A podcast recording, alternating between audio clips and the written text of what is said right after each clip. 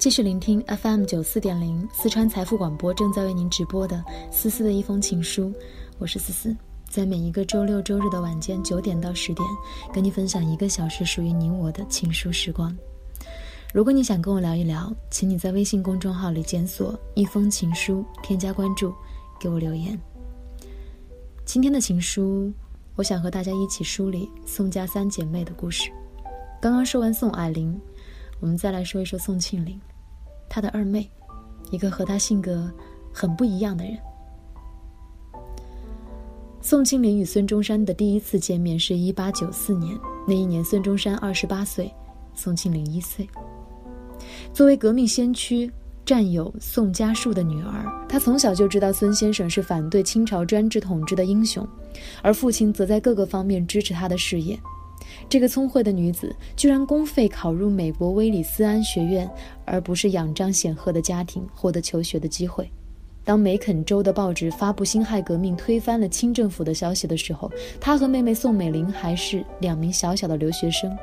他们激动地扯下清朝的龙旗，扔在地上，用脚用力地踩。年幼的宋美龄挥舞着拳头，仗子着脸高喊：“打倒龙，打倒皇帝！”她呢？则拿出早就准备好的五色旗，挂在原先龙旗的位置，一把拉过美玲，面向五色旗并排站好，宣誓般的大声说：“高举共和的旗帜。”他洋洋洒洒写了一篇二十世纪最伟大的事件，发表在威里斯安学院的杂志上。他说：“中国革命是二十世纪最伟大的事件之一，甚至是滑铁卢以后最伟大的事件。”这般深刻的思想，连待在大总统孙中山身边担任英文秘书的姐姐宋霭龄也难以相比。那时候她不过十八岁，对大总统仰慕极了。或许这就是后来受尽非议的婚姻的伏笔。当他的姐姐宋霭龄因为结婚不再担任大总统秘书时，他继任了这一份工作，甚至进入角色的速度之快，连他的上司都惊讶不已。晚年，他向埃德加斯诺谈到自己的婚姻，他说：“我当时并不是爱上他，是出于少女罗曼蒂克的念头，但这是一个好的念头。我想为拯救中国出力，而孙博士是一位能够拯救中国的人，所以我想帮助他。”她确实是一个罗曼蒂克的女子，和他无所不谈，自己的家庭琐事，他的妻子和孩子，革命的危险与机会。在敬仰的男子面前，她表现的并不像一个单纯的小粉丝，而是一个平等智慧的女子。她经常打断他的谈话，表达自己的观点，描述对革命的理想、期盼和解救中国的愿望。她眼睛里闪烁着热烈的光彩，像一支火炬，点亮了孙中山一度灰暗的情绪和失落的心境。他惊讶地发现自己不仅获得了精神的支持，更得到了事业的助力。他陪伴了他半年之后，他创立了中华革命党。他真真切切地觉得，要完成革命大业，不能没有宋庆龄。而宋庆龄由衷地爱着他，梦想为他和他的事业贡献一切。所谓的罗曼蒂克，总是带着强烈的自我牺牲的悲剧美。爱情遭到了意料之中与之外的阻力。宋家大姐最不能容忍的是看见一个傻瓜在自己曾经失败的领域获得成功，哪怕亲妹妹也不行。当年宋霭龄对孙中山的追求，在孙中山和宋家的生活圈里人尽皆知，妹妹却执意去做自己曾经碰壁的事，已经不给自己面子。孙中山接受妹妹的爱情，更是跌自己的脸面。向来强硬的宋家大姐，绝不愿无声的摔倒。宋霭龄郑重地与父亲交谈了这件事，反过来将了妹妹和他的爱人一军。纵然是曾经敬爱的领袖，纵然是一母同胞的姐妹，那又如何呢？要成为孙中山的妻子，宋庆龄必须经历政治与亲情的双重考验。宋家三姐妹当中，她的性格并不像姐妹那样的大胆泼辣、锋芒毕露。相反，在大多数的照片中，她都是沉默而安静的。细软的鬓发与坚毅的嘴角对比鲜明，雕刻般美丽的脸庞与清冷笃定的气质相得益彰。她腼腆内向的外表与倔强刚强的内心相辅相成，形成了柔中带刚的牢固组合。宋氏家族教养、交往阶层和主流的美式学校教育，深深地渗入她的血液。她或许是兄弟姐妹当中最本性、最坚毅、最具有革命理想主义精神和普世人文思想的一个。他比姐姐宽厚质朴，比妹妹豁达本真。他不是为了政治谋权而生的政客，他是真诚的希望在中国实现民族民权民生的既理想又激进的女子。所以，孙中山的三民主义自然而然地吸引了他。母亲以慈母情怀百般开导劝解，他不失分寸，柔中带刚的反驳。连好教养的父亲也听不下去了，冲进屋里，摆出家长的权威，斥责，大声呼叫。他第一次见识父亲的火爆脾气，但是他抿着嘴，一言不发。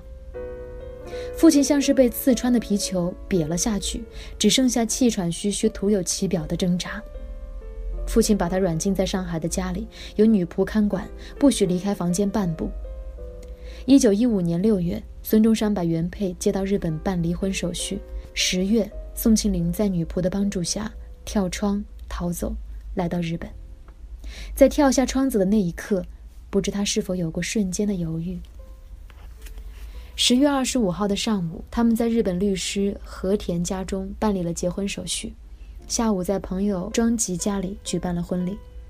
那一年，孙中山四十九岁，他二十二岁。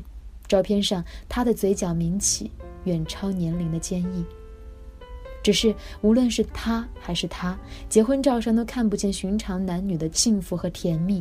他们肩并肩站在一起，目光坚定地直视前方，仿佛要用眼光开辟出一条新的道路。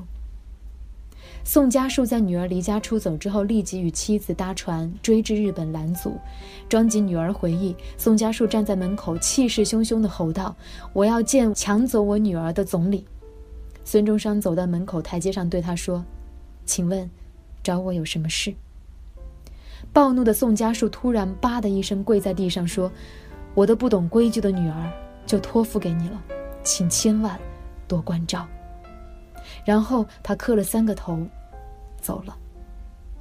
合情合理的开始和匪夷所思的结局，一个骄傲的父亲该多么的悲伤、愤怒、痛苦、无奈，才能做出如此失态的举动？但是父母依旧为他置办了丰厚的嫁妆，派人张扬地送来日本，以此回答社会盛传的流言蜚语，修补家庭成员的裂缝。他晚年提起这件事情，充满了伤感。他说：“我爱我父亲。”也爱孙文，今天想起还会很难过，心中十分的沉痛。但是他与他的大姐此生难得情投意合的默契。一九二五年一月，协和医院确诊孙中山的病情，肝脓肿转为肝癌晚期。三月十一号下午，他叫来何香凝，千叮咛万嘱咐的交代说：“善事孙夫人，辅以其夫人无产而轻视。”说着说着，舌头硬了。何香凝立即表示尽力保护夫人。他含泪望着何香凝，握着她的手说：“那么，我很感谢你。”最后，泪流满面的宋庆龄拖着他的手，在三个遗嘱文件上签了字。他去世了。他一生中最柔弱无助的照片摄于他的灵前。第一次，他的眼神里没有了坚毅和笃定。哀婉凄迷地望着远方，他的心里那根忧伤的稻草早已经压弯了腰。斯诺说，孙博士一九二五年去世后，蒋通过一个中国媒人向他求婚，他认为这是政治，不是爱情，于是断然拒绝。孙中山去世之后，他秉承他的遗志，以他的思想为思想，以他的事业为事业，几乎再也看不到他私人化的情绪。他的人生背景总是领导国民党的左派斗争、抗日联盟统一战线等历史大事件。一九四九年六月二十八号，邓颖超带着毛泽东、周恩来的亲笔信，和徐广平、罗书章一起从北平去上海接他。火车在旷野上奔驰，他们一路畅谈，旅途好像一眨眼一般，火车就进站了。中国人民政治协商会议的第一届全体会议上，他当选为中华人民共和国中央人民政府副主席，中国人民政治协商会议的第一届全国委员会常务委员。尘埃落定，他的私人情感才在时代宏大背景中流露出蛛丝马迹。他对身边的工作人员说：“你和我一样，也是三兄弟、三姊妹，可是，我却无法和他们再通信。”他总是尽一切可能设法去打听姐妹兄弟的情况，而在差不多三十多年的时间里，宋孙两个家族都很少有人和他来往。海外有人捎给他一张宋美龄的近照，他端详良久，眼睛里泛起泪光。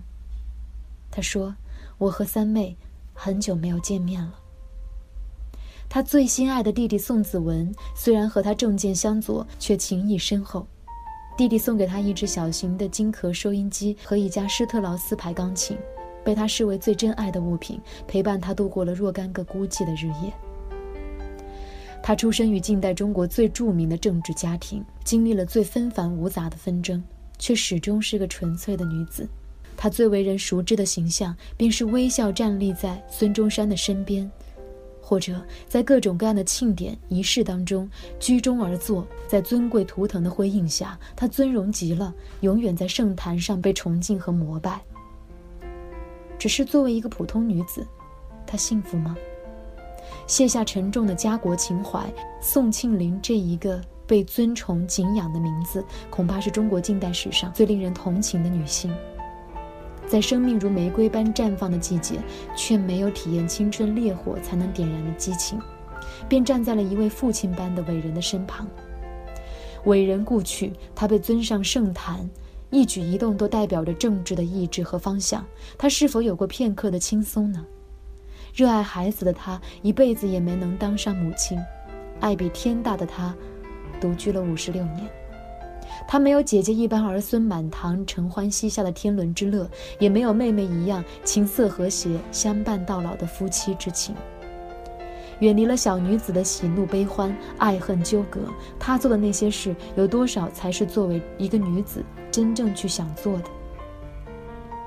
一九一五年十月的那一天，如果她预知了自己的命运，是否还会义无反顾地跳下那一扇窗呢？有些女子生来不关注你我这些凡俗女人毕生的渴望，爱情圆满、美貌永存、夫唱妇随、儿孙绕膝、事业小成等等。比如宋庆龄、居里夫人、秋瑾、吕碧城这些心怀理想的大女人，对于她们，梦想的驱动力才是一切行为的原动力。所以，她们能够忍耐常人不能想象的寂寞和孤独，承受外界不理解的非议和利刃。穷尽一生的能量，上下求索，心阔天地宽，永不言弃。一个人能够为理想付出多大的代价，就能够走得多宽多远。小女人改变生活，大女人改变世界。这里是思思的一封情书，我是思思。如果你也想跟我聊一聊，请你在微信公众号里检索“一封情书”，添加关注，给我留言。